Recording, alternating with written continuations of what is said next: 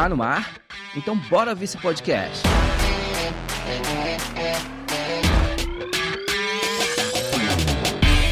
Fala galera, seja muito bem-vindo a mais um podcast, episódio número 4, o primeiro podcast de 2020. Demorou um pouquinho para sair esse número 4, mas é que a gente precisava fazer algumas organizações internas para a gente dar um rumo para esse podcast e saber o que, que a gente vai fazer com ele nesse ano de 2020. 2019 a gente pegou aquele pedacinho ali, né? Mas agora a gente está organizando. Vamos ter algumas novidades aí, vamos correr atrás de algumas pessoas para colaborar aqui com tudo que a gente tem para falar. A gente tem muita coisa para falar. E para quem não sabe, o Tá no Mar é um podcast do projeto Viva Bordo. É um projeto que eu criei. Eu sou um, um velejador iniciante. Conheci há dois anos atrás a vela. É, me apaixonei por esse universo através de um trabalho que eu fazia. Hoje eu digo que eu tenho três paixões. Né? Minha primeira paixão é tecnologia, minha segunda paixão é fotografia e a terceira paixão é a vela. Então quando eu comecei a trabalhar com fotografia profissionalmente, eu fui, através de um amigo, fazer na época um site. Né? O site era basicamente para uma pessoa poder fazer propaganda propaganda de charter dela. Aí eu falei, pô, você não quer tirar umas fotos? E aí foi a primeira vez que eu coloquei o pé em cima de um veleiro. E esse dia foi marcante na minha vida. Eu vejo, lembro até hoje, a gente saiu, eu e ele, né? Eu fui no botinho fotografar e tal. E aí depois disso, ele falou assim: "Cara, eu preciso que você fique aqui no leme para eu poder baixar essa vela. Tá ventando bastante aqui". E aí, cara, quando eu coloquei a mão naquele naquela roda de leme, eu falei: isso aqui é incrível. E aí eu comecei a pesquisar, pesquisar, pesquisar, e eu vou falar um pouquinho disso hoje nesse nosso podcast, né, cara? Como iniciar na vela.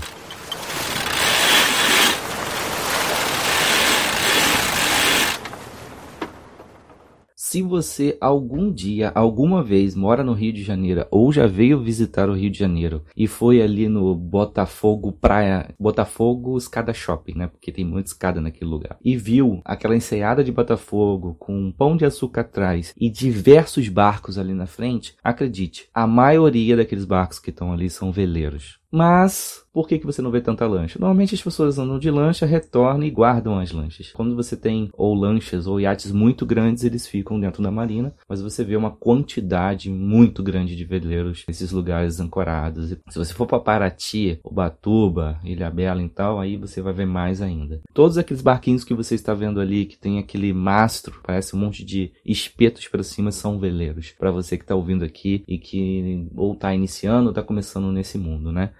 Hoje em dia, depois de dois anos, eu entendo as minhas dificuldades que eu tive para entender inicialmente esse mundo. Eu sempre fui uma pessoa quando eu estava curioso com alguma coisa, começava a ler, ler, ler, pesquisar, pesquisar, pesquisar, até eu sair daquele primeiro estágio de ignorância, quando você se sente confortável mais ou menos dentro daquele assunto. Eu brinco que é igual pesquisar carro. Aí você começa a pesquisar. Ah, vou, sei lá, comprar um Honda. Aí começa a pesquisar Honda, Honda. No dia seguinte que você sai na rua, todos os carros parecem que são Honda. Veleiro é a mesma coisa. Parece que todo lugar você agora identifica um veleiro. É muito legal isso quando você começa a pesquisar. Então, quando eu comecei a iniciar com isso, trazendo para os dias atuais, eu entendo que ainda a entrada dentro do mar hoje não é simples. Se você estiver no Rio de Janeiro, cara, eu acho muito mais complicado ainda. Para quem vai começar e dar os seus saltos ali, né? Parece que ainda é muito afastado tudo isso. Então, para você iniciar na vela, eu coloco três tópicos muito importantes para você partir para esse início. Como eu já havia dito, né, o Viva Bordo é um projeto que eu criei para me dar mais fôlego para poder entrar na náutica, né, para aprender as coisas, para ir subir nos meus degraus ali até chegar onde eu queria. Então, assim, é normal que algumas pessoas vêm procurar perguntando, ou eu é indicado por alguém, pô, ali tem um grupo ali, né, no Telegram para poder é, tirar dúvida das pessoas que estão iniciando. E às vezes é tão simples, mas tá tão afastado que é complicado. Hoje eu coloquei três pontos assim de uma pessoa que falou assim, cara, eu tenho vontade de conhecer a vela, mas eu não não conheço ninguém. Acho que a primeira coisa é fazer como qualquer outra coisa que você fosse fazer, uma primeira aula de vela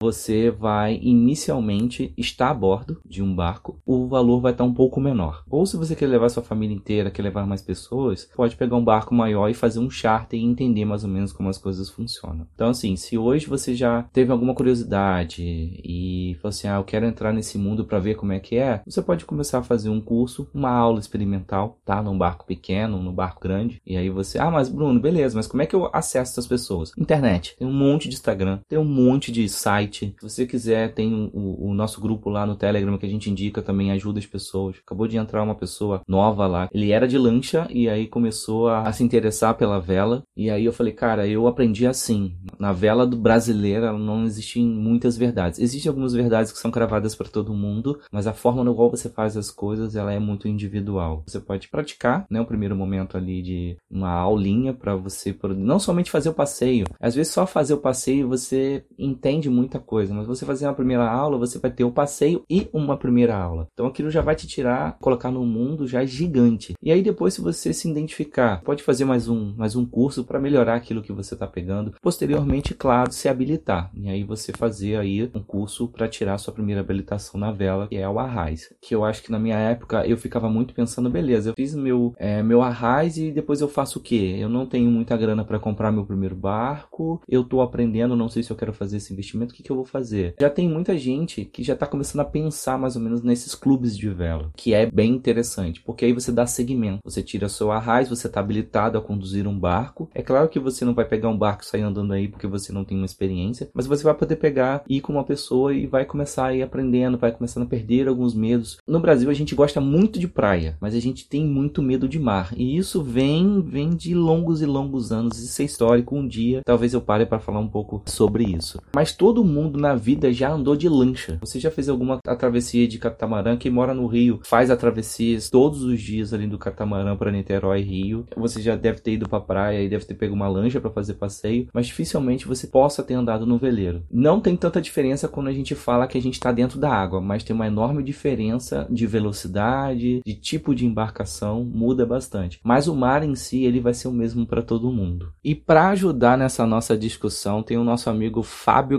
Gameiro, que é um velejador, um instrutor de São Paulo, já está aí também há bastante tempo. Vamos ver o que, que ele tem para falar aí sobre para quem quer iniciar, o que, que fazer, o que, que ele acredita, né?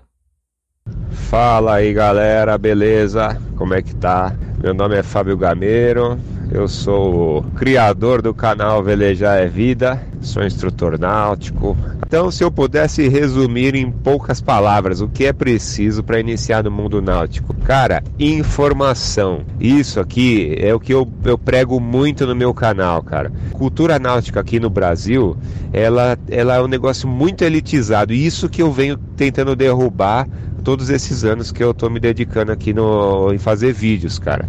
Não pode ser um negócio elitizado, tem que ser um negócio acessível. Você pega os países mais envolvidos na área náutica, meu, qualquer adolescente tem um veleiro, cara. Então tem que disseminar informação, mostrar pro pessoal que, meu, é um mundo acessível, é um mundo sustentável e não é caro, meu, não é caro. E quanto mais pessoas tiverem acesso, mais as coisas vão baratear, sabe? Mais mercado de trabalho para todo mundo, novas profissões e tudo mais. Então é informação, cara. É isso que eu dou de graça aqui no, lá no meu canal do YouTube, porque a minha ideia é essa, é baratear as coisas e ver o povo morando embarcado, igual eu tô morando agora no veleiro de 27 pés, demorei para fazer isso, mas chegou minha hora, sabe? É vida sustentável, vida simples. Esse é o meu lema. Valeu, obrigado a todos aí. Acesse meu canal lá no YouTube Velejar é Vida, minha rede social no Instagram, arroba Velejar é Vida.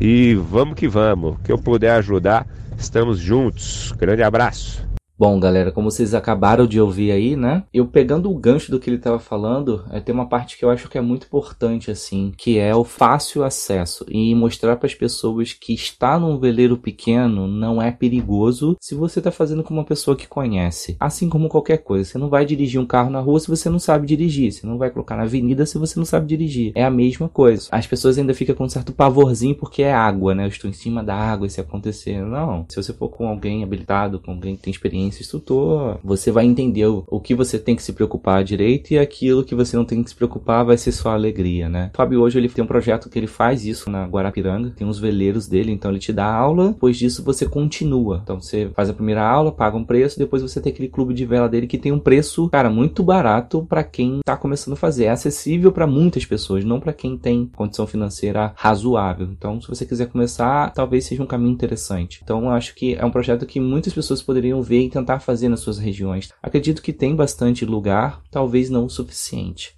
Eu acho que esse ponto é bem legal para quem tá começando. Beleza, comecei, iniciei, tive minha primeira aula ali num barquinho pequeno, tirei meu arraiz. O que que eu vou fazer agora? Agora você vai pensar na sua vida o que você quer fazer. Você quer comprar um barco pequeno? Vai velejar no final de semana? Vai começar a pesquisar. Você já tá dentro desse mundo, então você já vai começar a entender. Eu tinha dificuldade de entender o nome dos barcos, saber do tipo, quem que é a Fiat, a Volks, a Ford? Eu demorei um pouquinho para entender, mas depois você pega. E você vai definir, ah, mas aí eu vou fazer um barco pequeno. Depende, você quer morar a bordo? Você vai. Aí é um planejamento pessoal, não tem mais muito a ver com a vela. Depois disso, você vai se planejar para o que você quer fazer para o teu futuro e vai pesquisar sobre isso. Hoje em dia já tem bastante informação por aí, tem muito canal de muita gente colocando como viver a bordo, tem muitas pessoas também falando, beleza, não quero viver a bordo, o que, que eu vou fazer? Você pode seguir esses caminhos aqui, mas lembrando que também são caminhos muito pessoais e não são verdades absolutas. Isso aqui é uma opinião, óbvio, de uma coisa que talvez eu faria do meu jeito, da minha forma, é do meu custo. Então cada um tem que ver isso e fazer um planejamento.